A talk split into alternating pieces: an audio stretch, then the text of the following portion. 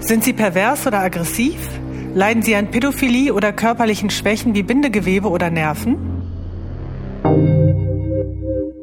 Ursache dafür könnte ein Miasma sein, das Sie durch die eigenen Ahnen erworben haben. Der homöopathische katholische Arzt Dr. I. Gero Winkelmann empfiehlt die Behandlung mit klassischer Homöopathie auch und gerade in Sonderfällen, zum Beispiel bei unguten sexuellen Neigungen und Charakterstörungen. Als ausgebildeter homöopathischer Arzt ist Dr. I. Gero Winkelmann informiert und überzeugt, dass die homöopathische Heilweise seriös und bei psychischen Auffälligkeiten geeignet ist. Vielen Dank für Ihr Interesse. Mit freundlicher Empfehlung. Dr. I. Gero Winkelmann, Leiter der Ärztevereinigung Bund Katholischer Ärzte.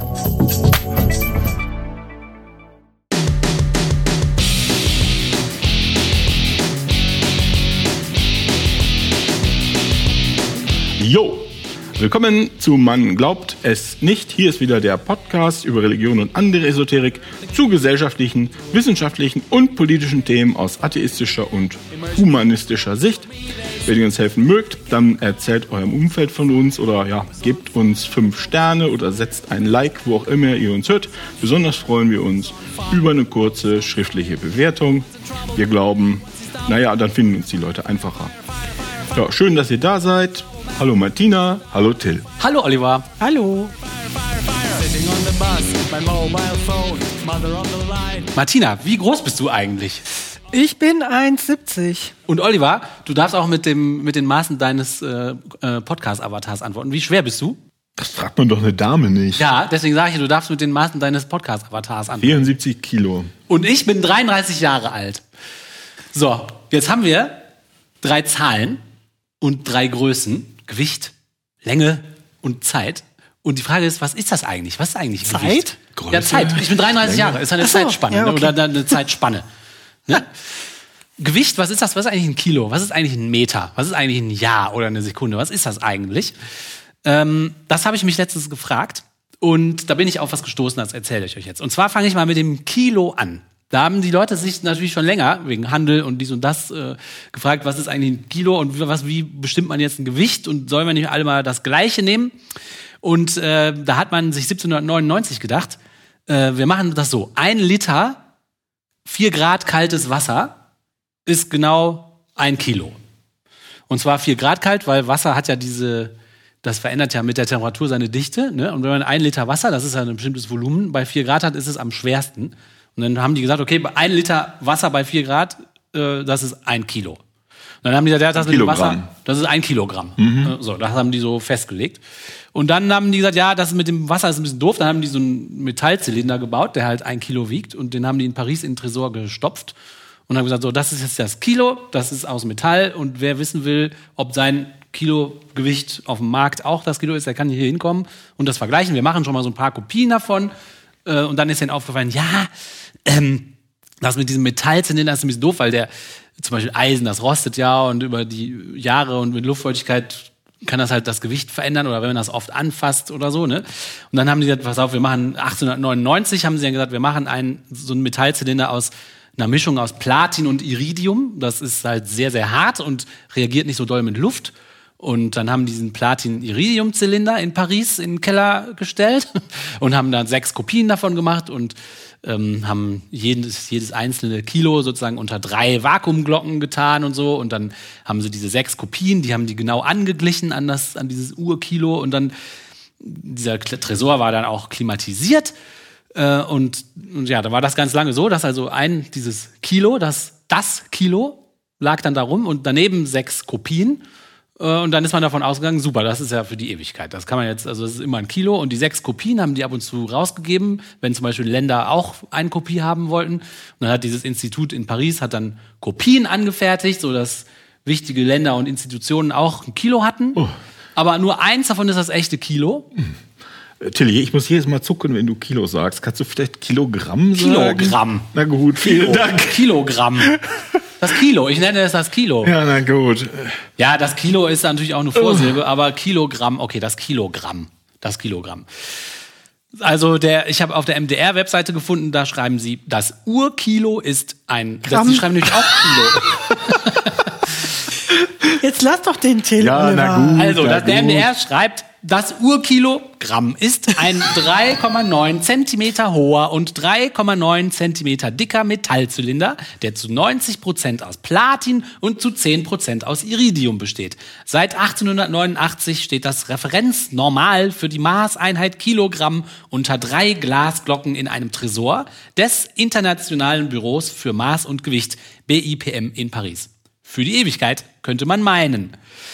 Äh, und dann ist es nämlich so, dass die, äh, habe ich ja schon gesagt, verschiedene Kopien hergestellt haben über die Jahre, halt an andere Länder verschickt und so, Aber nur an wichtige. nur an wichtige. Und diese Kopien haben die nummeriert, damit man weiß, welches ist welches.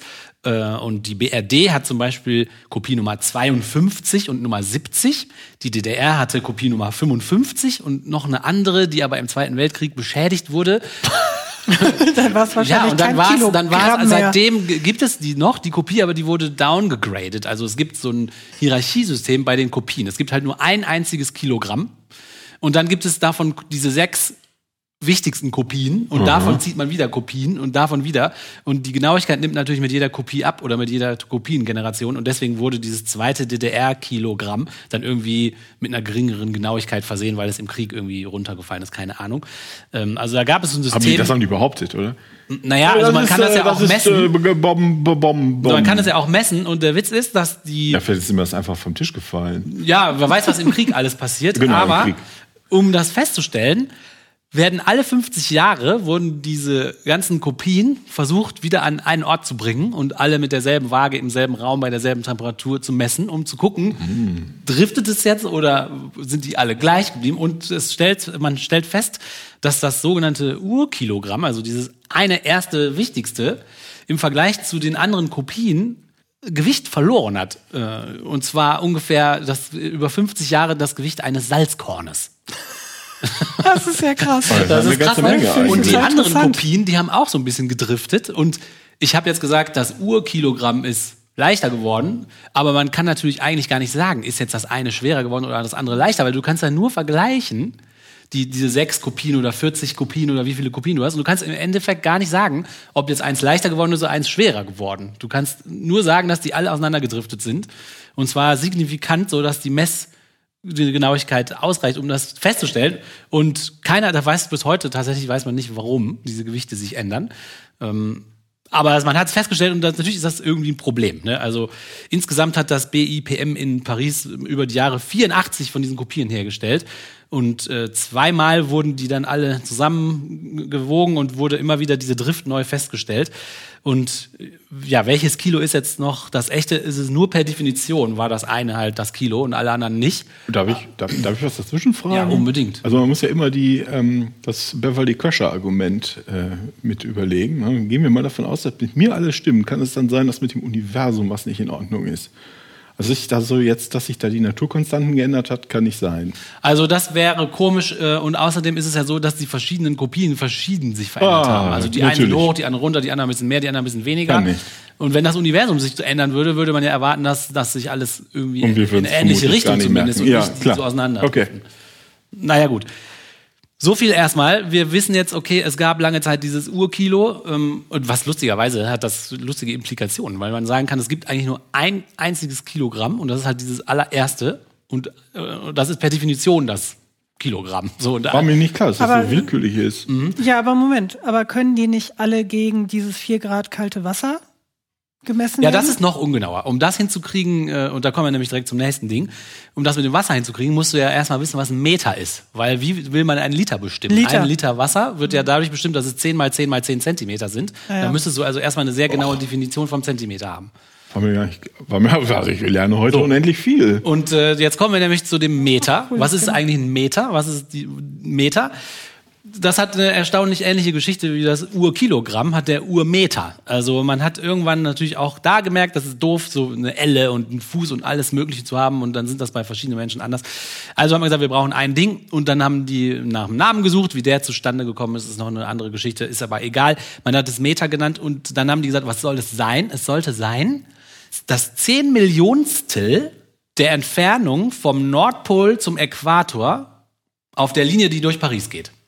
Was haben die denn immer mit Paris da? Ja, Paris war halt super wichtig und da ist halt dieses Institut BIPM, was irgendwie geschichtlich so eine richtige, wichtige Rolle spielt. Okay. So, Ja, die und, Platzhirsche. Äh, und dann, okay, der zehn Millionste Teil der Entfernung vom Nordpol zum Äquator auf der Linie, die durch Paris geht. So, dann, dann haben die Expeditionen losgeschickt, weil du musst das natürlich erstmal messen dann. Also du hast es ja, du kannst es ja nicht, du musst irgendwie Leute losschicken, die das vermessen in der echten Welt. das ist natürlich eine verrückt. völlig verrückte Expedition, weil du über Meere und über Länder und über Berge und Täler so, okay, wow. Kein, es hatte, haben sie vielleicht nicht drüber nachgedacht vorher? Und zwischendurch, naja, also das ist der Versuch, das irgendwie zu machen. Und Hm. Franzosen halt. ja, Franzosen. Und dann gab es verschiedene Irrungen und Wirrungen, Kriege und äh, ähm, was die Franzosen immer so machen, Streiks wahrscheinlich, die, die verschiedene Expeditionen auch aufgehalten haben. Und irgendwann oh, ist man dann, hat man 1795 hat man einen ersten Prototyp des Meters aus Messing gefertigt. Das war also praktisch ein Stab aus Messing. Da hat man zwei Katschen drauf gemacht und dann und nach diesen ganzen Expeditionen haben wir gesagt, das ist es jetzt. Und vorher war das Maß der Pariser Faden, also man hat irgend so ein anderes Maß gehabt. Und das hat man dann aber durch 10 Millionen geteilt, und dann hatte man so einen Messing-Prototyp, der halt genau das 10 Millionstel dieser Messung damals war. Und dann hat man auch bei dieser Messing-Prototyp, natürlich hat man in den Tresor getan und möglichst immer dieselbe Luftfeuchtigkeit, Temperatur. Aber Messing äh, ist halt auch nicht so ein geiles Material. Da hat man 1799, also 50 Jahre später, 40 Jahre später, hat man dann gesagt, okay, nee, 95, 99, vier Jahre später, hat man das messen. dann auch aus Platin gebastelt, weil Platin halt nicht so reagiert. Und dann 1889 hat man es aus Platin Iridium gemacht, so wie das Urkilogramm, ja, also diese, weil das ein bisschen härter ist. Und da ist der Gedanke, wenn man Iridium beimischt und das Material härter wird, dann nutzt sich das nicht so ab, wenn man mit Messgeräten daran rumfummelt, weil was nützt dir dieses Meter? Du musst ja irgendein anderes Gerät daran anlegen, um dieses Meter zu kopieren, um daraus wieder Kopien zu erstellen. Sonst nützt es ja nichts, wenn es im Tresor in Paris einfach nur bleibt. Ne? So, also seit 1889, also der, das dritte Urmeter aus Platinum, Platinum, Iridium und der Stab war so X-förmig, damit es gegen Verbiegen auch. Und dann haben die sich gedacht, ja, wenn es verbiegt. Und dann gibt es so eine, gab es den Gedanken, diesen Stab an zwei Seiten aufzuhängen, weil man dann wohl ziemlich genau berechnen kann, wie sich das mit den Jahren durchbiegt. Und dann kannst du berechnen, den. Fehler einberechnen, der durch das Biegen entsteht. Also ihr merkt schon, auch wahnsinnig kompliziert äh, und auch fehlerbehaftet und davon Kopien zu ziehen, ist genauso äh, arbeitsaufwendig und, und ungenau wie bei dem Urkilogramm. Ne? Also Aber, aber mit diesem, wie viel war das nochmal? Ein 100 Millionstel? 10 Millionstel. 10 Millionstel, aber da hätten die doch einfach auch beliebig irgendwie. Ja, das Also ist, dieser das ist, ganze Aufwand, das stimmt doch nie im Leben.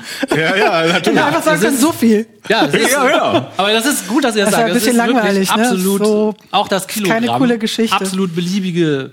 Bei Kilogramm könnte man noch sagen, ja gut, okay, mit diesem 4 Grad, da hat man ja jemand nachgedacht, da ist das Wasser am schwersten und so, aber das Meter wirklich absolut beliebig. Ich glaube, das ist so ein bisschen, ähm, das ist so eine Krankheit, die im 18. Jahrhundert äh, stark verbreitet war. Heißt, oh, da waren dann Leute, die waren reich genug und hatten Langeweile. Heißt, Oh, wir sind jetzt Wissenschaftler. Wir sind dabei gewesen, Wissenschaft zu erfinden. Und dann, also das allererste, was wir machen, ist, wir vermessen alles und teilen alles ein. Durch eine Million. Und Sachen eingeteilt und aufgeteilt und Ja. Und die Expedition. und je, oh, man Ja. kann jetzt, man kann. Und nach Paris wollten sie alle.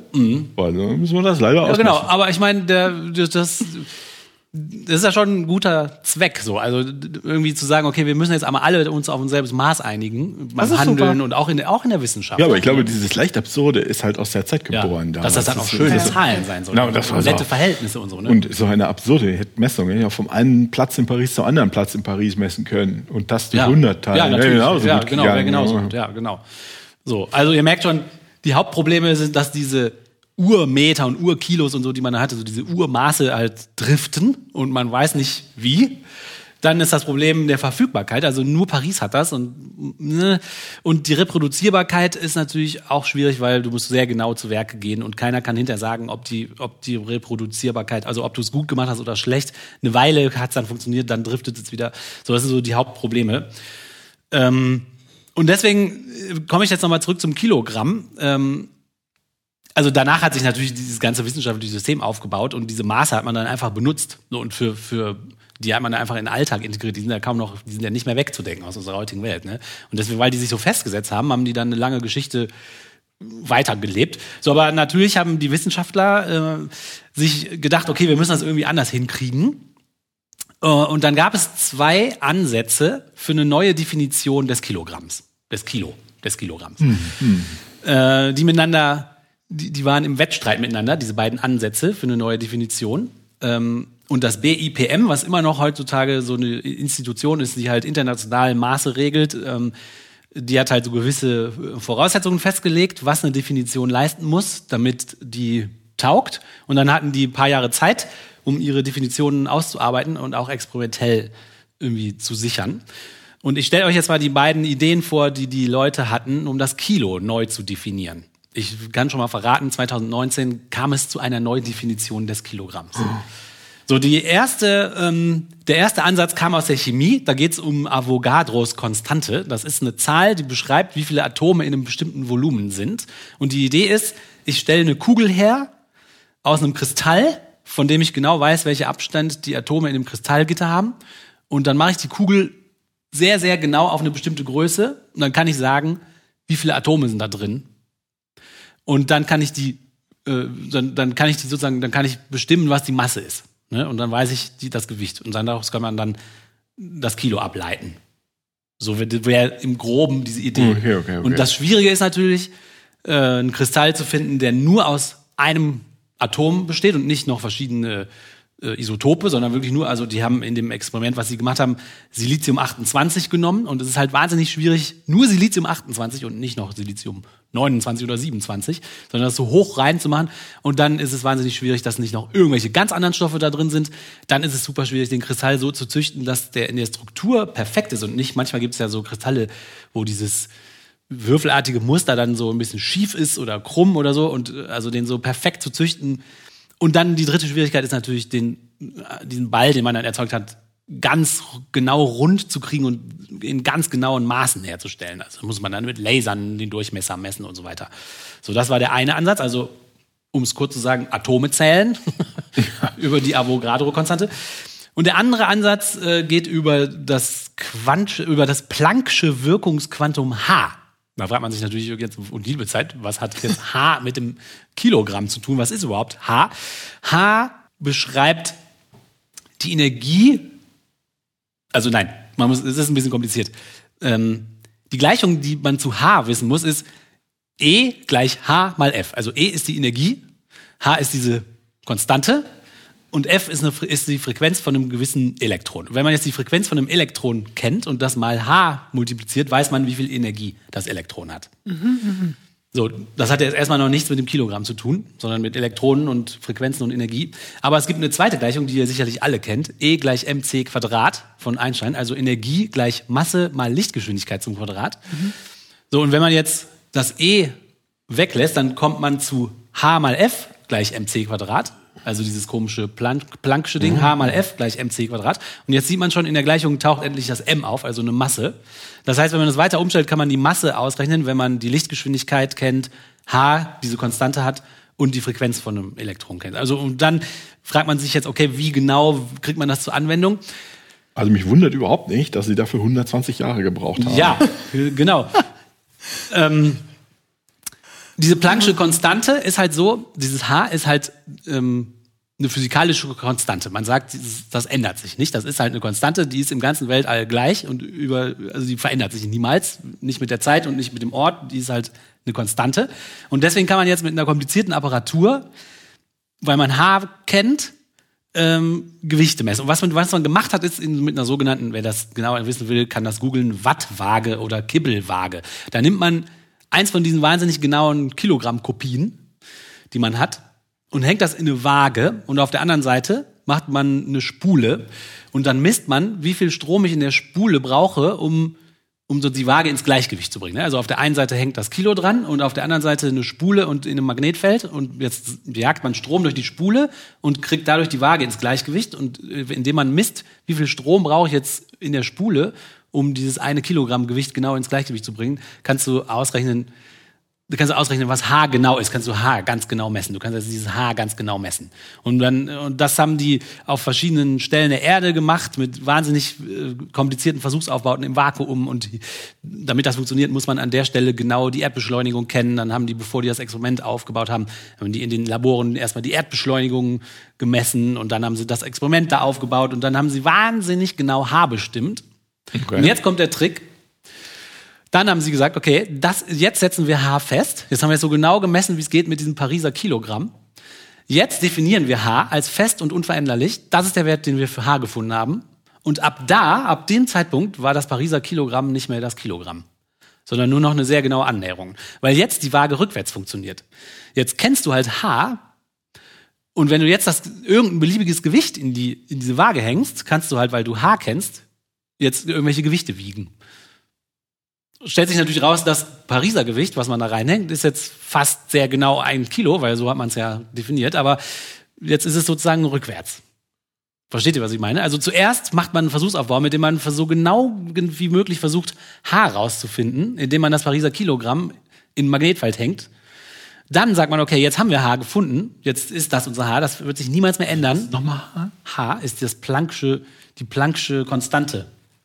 H. Aber die hängt doch nicht an dem an dem Gewicht des Kilogramms. Nein, aber um H zu messen, um aber H zu messen, brauchst du dieses Kilogramm. Dann hängst du das in deine Versuchsvorrichtung und gibst dir wahnsinnig viel Mühe und misst ja, H. Du bestimmst jetzt H. Und okay. dann sagst du so, jetzt habe ich H, dann setze ich das fest, definierst okay, H, das ist jetzt, das ist es. Punkt. Aber du hast doch gerade gesagt, es ist eine Naturkonstante, die kannst du doch nicht festsetzen. Nee, die kannst du nicht festsetzen, aber die kannst du messen. Und dann hast du sie gemessen okay. und dann sagst du so, jetzt nenne ich die, jetzt bleibt das, ist es das. Okay. Jetzt setze ich sie aber doch fest. Jetzt nenne ich jetzt setze ich es einfach ist, fest. Ist das nicht M? Ist das nicht eher M? Nein, du hast jetzt H, du hast jetzt eine ganz andere Größe wir festgesetzt. So. Und jetzt kannst du in diese Waage alle möglichen Gerichte, Gewichte reinhängen. Aber Martina, hier ist noch ein Korn. aber Moment mal, die Gleichung war doch M Genau. Die, das ist, diese, diese Waage ist wahnsinnig kompliziert. Da kommt irgendwo auch das M vor und so weiter. Ne? Was das Wichtige ist, dass du, ich wollte erklären, dass es wie das H, also dieses Planck'sche Quantum, zusammenhängt mit der, wie man daraus die Masse bestimmen kann oder wie man mit dem Hilfe einer Masse H berechnen kann. Und das sind halt zwei Vorgänge, die rückwärts sind. So. Entweder du bestimmst mit einer Hilfe einer Masse bestimmst du halt die, die Zahl für H, oder du sagst H ist das und das und dann kannst du halt Gewichte bestimmen mit derselben Waage. So, und das haben die halt gemacht. Mhm. Die haben erst sich wahnsinnig viele Jahre Mühe gegeben, H genauso wie, wie möglich zu messen, indem die dieses Pariser Gewicht in ihre Vorrichtung gesetzt haben. Und dann haben sie H ganz genau gemessen. Und dann haben sie gesagt, so, jetzt haben wir H. Und dann kannst du mit derselben Waage auf einmal, wenn H festgelegt ist, Gewichte bestimmen. So. Und diese Definition hat sich dann durchgesetzt, 2019 für das Kilogramm. Jetzt haben wir also seit 2019 eine andere Definition für das Kilogramm und zwar eine Definition für das Kilogramm, die mit diesem H zusammenhängt und das H ist halt, weil das eine Konstante ist im ganzen Universum, wird sich das niemals ändern. Das heißt, das heißt, dieser Schritt ist weg von einem menschlich gebastelten Artefakt hin zu einer Naturkonstante, die halt immer und überall denselben Wert hat. Jede Zivilisation auf jedem Planeten, ganzen Universum kann sich Mühe geben und H nachmessen. Die werden immer auf denselben Wert kommen. Das ist der Vorteil. Und wenn du H einmal hast, kannst du jetzt mit dieser neuen Definition für das Kilogramm jedes Gewicht bestimmen. Wie ist denn der Wert von H? Habe ich jetzt ehrlich gesagt nicht aufgeschrieben. Können wir ja googeln. ja, das Oder kann per Ecosia nachgucken. Genau.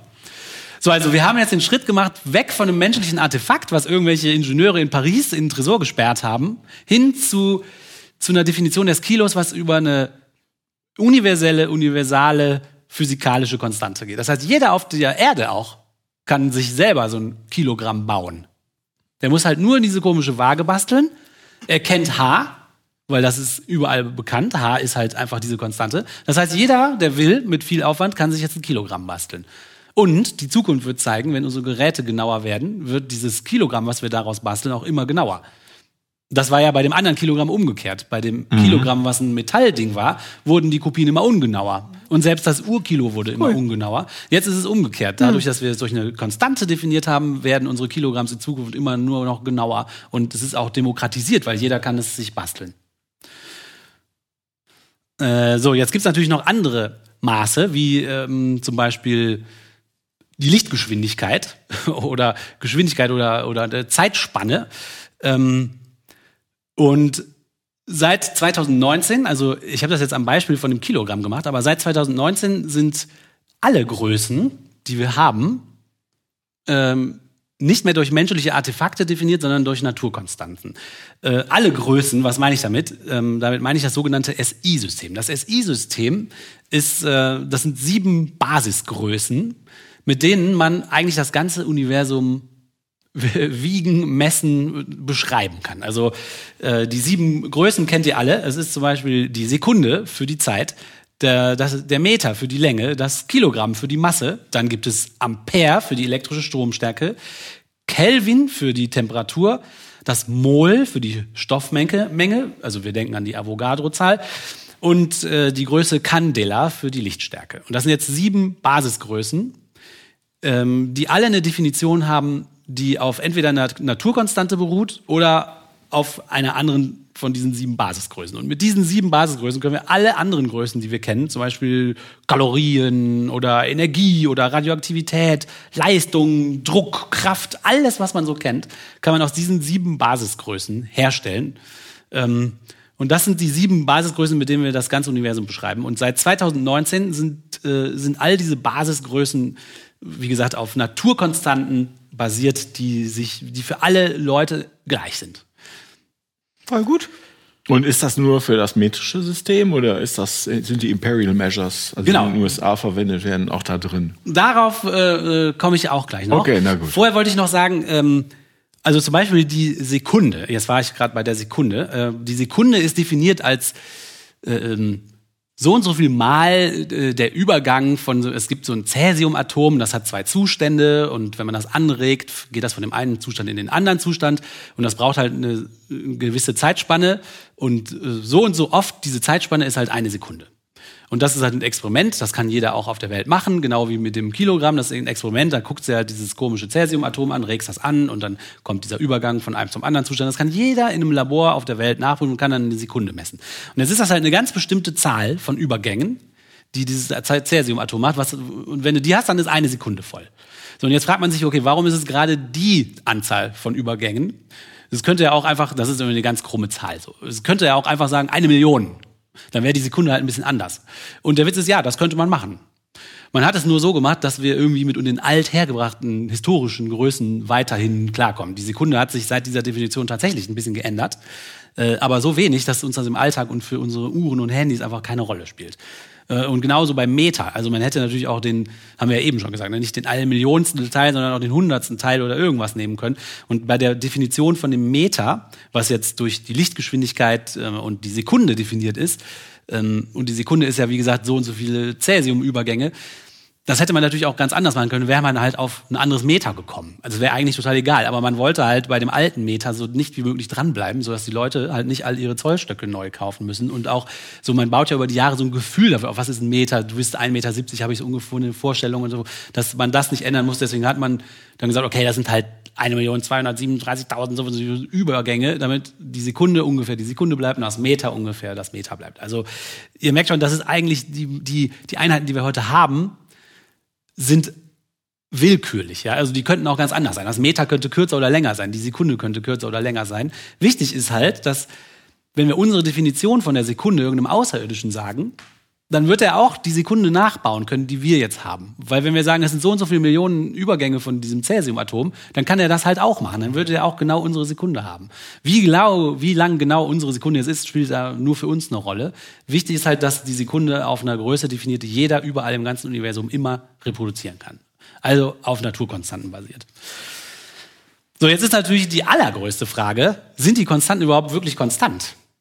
Bleiben die konstant. Also wir haben einfach behauptet, wir haben bestimmte Naturkonstanten oder physikalische Konstanten, aber sind die überhaupt konstant? Wer sagt das? Ja, und das ist halt so, da ist tatsächlich, das ist Gegenstand der Wissenschaft, äh, und ich zitiere hier mal kurz die Wikipedia, die schreibt, ob die Naturkonstanten auch über astronomische Zeiträume hinweg wirklich konstant sind, ist Gegenstand aktueller Forschung. So wurde das Licht, das vor Milliarden Jahren von Quasaren ausgesandt wurde, spektroskopisch analysiert. Eine von Anfang an umstrittene Untersuchung schien auf eine leichte Abnahme der Feinstrukturkonstante, das ist auch eine dieser Naturkonstanten, auf der irgendeine Einheit beruht, vergessen jetzt welche, um etwa ein Hundertstel Promille im Verlauf von 10 Milliarden Jahren wurde aber durch spätere Resultate widerlegt. Aus Untersuchungen der kosmischen Hintergrundstrahlung Strahlung ergaben sich ebenfalls kleine Anzeichen für eine zeitliche Änderung. Auch nach Daten aus der Oklo-Mine in Westafrika und so weiter und so weiter. Also ihr seht, ob diese Konstanten wirklich konstant sind, ist Gegenstand der Forschung, aber im Moment sieht es so aus, als ob die wirklich universal physikalisch konstant sind. So, und wenn das natürlich nicht der Fall wäre, dann wäre das so ein bisschen ja, dann würden sich alle unsere Maße und, und Einheiten langsam mit dem Universum mit verändern. Ja, das wäre vielleicht nicht so schlimm. Vielleicht würden wir es gar nicht auch merken, verkraftbar. weil wir ja Nee, auch Teil des Universums sind. Ja, und wahrscheinlich werden wir da auch, also wer weiß, ob man das Weil es so auch sehr langsam geht. Genau, der Oliver hat gerade schon gesagt, was ist eigentlich mit Imperial Zoll und Foot und Feet und Inches? Buschel, meine Buschel und, und Gallonen, also ähm, Stone. eine Meile zum Beispiel sind 1760 Yards, ne? ein Yard sind drei Feet, ein Foot sind 12 Inch und was ist denn überhaupt ein Inch? Und da muss ich euch leider enttäuschen. Es ist weder Magie noch sonst irgendwas, es ist einfach nur totaler Schwachsinn. Und ein Inch ist offiziell definiert durch, haltet euch fest, 25,4 Millimeter. Also wir sind ganz schnell wieder bei unserem super coolen SI-System, was halt äh, nicht nur auf Naturkonstanten beruht, sondern auch noch sich zum Grundsatz gemacht hat, dass alles auf Zehnerpotenzen beruht. Also deswegen hast du gerade auch so gecringed bei Gramm, äh, bei Kilo und Kilogramm, weil ein Gramm ist dann natürlich die Einheit und Kilogramm bedeutet natürlich 1000 Gramm, ne, so wie Meter, Kilometer, 1000 Meter, ne, oder Dezimeter äh, oder Zentimeter, das ist ein Und Zehntel was ist mit dem Buschel? ein Buschel. Genau, und äh, Ja, wie absurd Buschel? ein Buschel ist oder wie absurd eine Gallone zum Beispiel ist, kann man schon daran sehen. Ja, also ein Liter ist ja ein Kubikdezimeter. Ja? Also, also so 10 mal 10 mal 10 Zentimeter ist ein Liter. Also unser, in unserem System sind Volumen und, und Längen direkt miteinander verbunden und immer das Zehnfache und, und Potenzen davon. Und bei der Gallone ist es so, das sind 277,42 Kubikzoll. Ja, also noch nicht mal deren Volumen sind irgendwelche geraden Zahlen. Also vielfache voneinander, das gibt's nicht. Und ein Buschel, ehrlich gesagt, ich strecke die, die, wie heißt das? Ich strecke die Fahnen. Ich strecke Ich, die. ich glaube, ein Buschel ist irgendwann mal definiert worden als ein Eimer, der so groß ist, dass wenn man ihn voll mit Äpfeln macht, man ihn gerade noch bequem durch die Gegend tragen kann. Lieblingsmaß. Das mein kannst du Lieblingsmaß. jedem Außerirdischen sagen, der wird auf dasselbe Maß ja, kommen. Was genau. ist ein Eine Apfel? Naturkonstante. mein Fazit daraus wäre, das Ganze funktioniert ja nur, wenn man davon ausgeht, dass für alle Leute und auch alle Nicht-Leute sozusagen das Universum auf eine einzige bestimmte Art und Weise existiert. Oh. Wenn man jetzt äh, behauptet, du hast eine andere Wahrheit als ich, Ah, ja. dann macht das alles gar keinen Sinn. Weil das fußt ja darauf, dass man sagt, die Naturkonstanten und das Universum ist auf eine bestimmte Art und Weise existiert das. Und wir versuchen uns halt so möglichst daran anzunähern, wie es geht, mit der Wissenschaft, mit allen möglichen Methoden, irgendwie rauszufinden, wie ist es denn jetzt, das Universum? Und ich glaube auch, wir kommen dem langsam immer näher. Ähm, aber wenn man gar nicht davon ausgeht, dass es nur eine Art und Weise gibt, wie das Universum existiert, dann braucht man, könnte man das alles schon, das ist hinfällig. So, das ist jetzt der kleine philosophische Nicknack, warum ich über Maße erzähle in unserem Religionspodcast. Nice. Ja, voll interessant. Super. Ein bisschen nerdig. Aber ich Aber das, voll cool. weil das Also, total- Es geht ja jedem Sonst was machen an. wir nie was Nerdiges. Und es geht jedem was an. Genau, Ja, so. jedem geht das was ja, an. jeder ist 1,73. Oder so ähnlich. Irgendeine Größe hat zumindest Ja. jeder. Und Alter. Cool, wir bist da drauf gekommen. Auf Ja, ich habe mich Thema. tatsächlich, ich habe mal davon gehört, dass da irgendwo so ein Urkilogramm rumhängt und ein Urmeter. Und dann fand ich das so geil, dass die das an Fäden aufhängen, das Urmeter, weil die dann berechnen, wie doll sich das wahrscheinlich über zehn Jahre verbiegt. Und da habe ich gesagt, das ist ja eine Wahnsinnsmühe, das zu messen. Und dann habe ich es irgendwie gegoogelt und dann bin ich drauf gekommen, das stimmt halt, das ist halt gar nicht mehr, das ist halt gar nicht mehr das Urmeter, sondern wir haben jetzt eine andere Definition. Und dann bin ich ja so in dieses Rabbit Hole. Ja, wenn wir erstmal, ja, ja, genau. Finde ich sehr spannend. So, und wieder sind wir am Ende einer Folge von Man glaubt es nicht, dem Podcast über Religion und andere Esoterik. Wie gesagt, wenn ihr mögt, gebt uns fünf Sterne oder setzt ein Like. Vielen Dank. Dankeschön, Martina. Dankeschön, Till. Dankeschön, Oliver. Dankeschön, ihr beiden. Danke. Ja, danke, Martina. Bitte. Danke.